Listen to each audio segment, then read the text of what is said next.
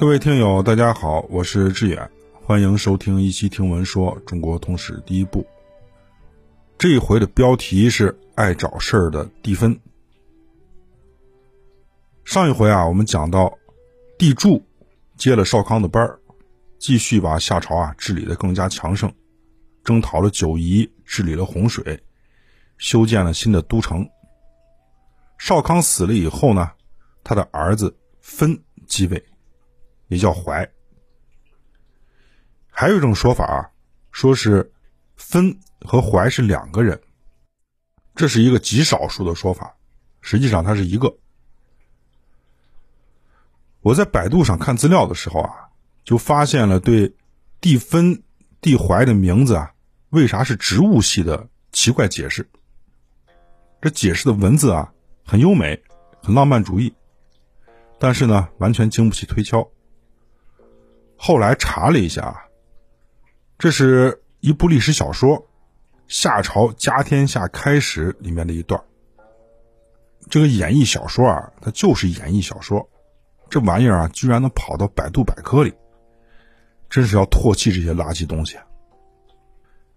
在这里面呢，有一段是这样说的：他在位的时代是夏朝的怀皇时节。我呢也是晚上闲着没事干，就查了这个“怀黄时节”的来历。这个词儿啊很优美。后来啊才发现，这个作者呢都不知道“怀黄”是啥意思，估计呢是看着这个词儿很优雅，他就给用上去了。怀黄特指的是科举考试的月份，就是中国古代的秋试。用谚语说啊，“槐花黄，橘子忙。”清代呢有一首诗也写道：“明年得意怀皇后，忙煞长安十里边。”我想，难道地柱时代啊还有科举考试不成了？前一段时间啊，我在学校上课的时候，就跟学生说：“你们要去查资料啊，尽量的不要在某度百科里去搜东西，因为学生呢没有什么鉴别能力，他们认为啊这里面的东西应该都是真的。”实际上啊是良莠不齐，有些好，有些坏，有些啊确实是专家写的，经得起推敲；有些东西啊确实是比较扯淡。我也是希望啊这些公众媒体把一些比较严肃性的知识性的东西啊做的严谨一点，要不呀就不要写百科这个名字。我们继续说帝芬，帝芬在位的时候呢，夏朝啊它属于鼎盛时期。这也是因为他爷爷、他爸爸给他留了一个很好的江山。帝芬呢也没有做什么特别的改革，这原来的政策啊也就挺好，科技呢也没有什么大的飞跃。帝芬啊就成了一个真正的守城之君。大家想想啊，在帝柱的时候，夏朝呢就已经很强大了，把九夷部落呢给打服了。那么帝芬上位了以后呢？他也想干点事儿啊，能彰显出自己的功德，让历史上呢记上他一笔。这个时候啊，他就发动了战争。这一大片地方啊都服从他了，那他要去打谁啊？他就发现啊，在泗水和淮水之间，还有一些小部落。可能是信息比较封闭吧，他们并没有向大夏朝啊来朝贺。但是呢，他们也没有做出一些出格的行动。那块地方啊，相对来说是比较落后，这些穷乡僻壤的山民啊，在那凑合过日子。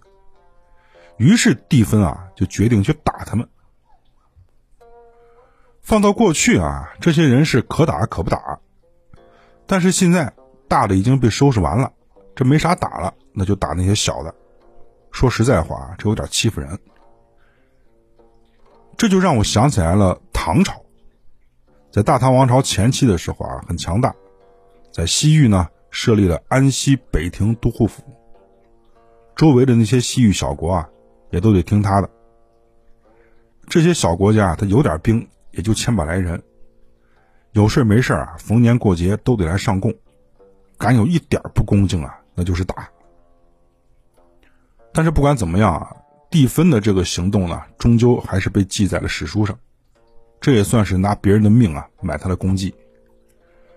后来史书上说，帝芬是一个贤明的君主，我看啊也就这样。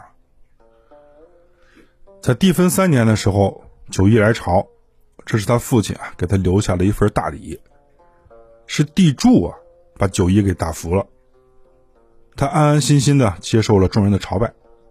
这朝拜呢可不是白来一趟，各路的人马呢都得带点土特产啥的。这一下呢就过了十三年。到了帝分十六年的时候，出了一点小事，有洛国和西河国给打起来了。两边的小国王呢，一个叫用，一个叫冯夷。有洛国啊，在历史上出现的频率很低，再一次出现呢，就是到了商汤灭夏的时候，商汤攻打了有洛。西河国在山西的吕梁附近。但是呢，这场争斗啊打的并不是很激烈，在帝分的统治下，他们也不敢爆发什么大规模的战争。两边呢，就是因为互相看着不顺眼儿。据说呀，是有洛先动的手。《归藏》这本书里呢，也提到了这次争斗。这两边开战之前呢，还挺讲究，找了昆吾来给他们占卜。昆吾氏呢，是夏朝的藩属国。他总不能看着两边啊就打起来，说打仗大吉，然后呢在旁边吆喝。他要是这么干啊，这个地分恐怕要约他来喝个茶了。从这段历史呢，就可以说明昆吾氏啊是他们当时的巫师，他有对占卜的最终解释权。上古时期的人们非常迷信，对占卜的结果啊那是深信不疑，甚至是连战争这么大的事儿。都要通过占卜去决定打还是不打，这非常的草率。像这样的社会习惯啊，发展下去那就是宗教和王权的互相博弈。这场争斗呢，很快就结束了。这个时候啊，很太平，没什么大事就到了地分三十三年，那个善于占卜的昆吾去世了，他的儿子继承了他的爵位，被帝分封在了有苏。有苏呢，在今天河南的武陟县这个地方啊，日后会出一个名人苏妲己。大禹这一脉啊，好像脑子都特别的灵光，经常呢会发明一些东西。地柱不是发明了皮甲和矛吗？帝分呢，他发明了监狱。史书记载啊，在地分三十六年，做环土，这个环呢也可以念圆。环呢是个生僻字儿，它通圆就是圆圈的那个圆，但是意思呀那可不是团圆，而是把人围起来关起来。通过这个字儿啊，可以反映当时地分发明的监狱啊是圆形的。那个时代啊，很多的泥土建筑呢都是圆形的，包括普通人住的半地穴式的房子。大家可以想一想啊，我们自然界。所有出现的洞穴，就包括动物自己挖的、鸟在树上搭的，我们很难找到方形的东西，不管是长方形还是正方，因为圆形啊是受力最均匀的一个形状，就像我们现在的水桶啊，那都是圆的。如果是方的话，那么它的每一条边儿，这个角和中间的那个部分呢，受力是不均匀的，这边的中心点呢最脆弱。咱们古人的很多发明创造啊，都是受自然界的启发，所以圆形的建筑啊是理所当然出现的。再比如咱们古代的阵法，这圆阵呢就是防御阵法，还有客家的圈楼，它的主要作用呢也是为了防御。那么有朋友就会说啊，中国的古人发展了这么长时间，难道就没有监狱吗？那抓来的奴隶怎么处理啊？犯了罪的怎么处理啊？确实是有监狱，在搞陶的时代啊，是画地为牢，就是给犯罪的人呢设定一个活动区域，不允许他出去，但是呢没有围墙，就派人看着他，并且警告犯人：你要是出去啊，我就把你给杀了。大家可能想着，那犯了罪的人逃跑岂不是太容易啊？确实是比较容易。但是逃跑的后果啊，那是难以承受的。首先，在那个蛮荒时代啊，只有人类聚集区相对来说呢是比较安全的。等出了人类聚集区啊，那周围都是一些野兽、原始森林，没有群体力量的保护，那出去啊就是个死。到了最后呢，就会变成动物的粪便。我们可以做一个假想，在一大片沙漠的中心啊，设置一个监狱，就不设围墙，就是画地为牢。每天呢，给一点最基础的生活物资。犯人啊，他就跑不出去，十里地之外，他必然得跑回来。你待在监狱里啊，你还能活，那出去啊是必死啊，就这么个道理。还有一点啊，在那个时代逃跑啊，如果被抓回来，那不存在着加刑的问题，再找个法官给你判一判，那是没有的事儿。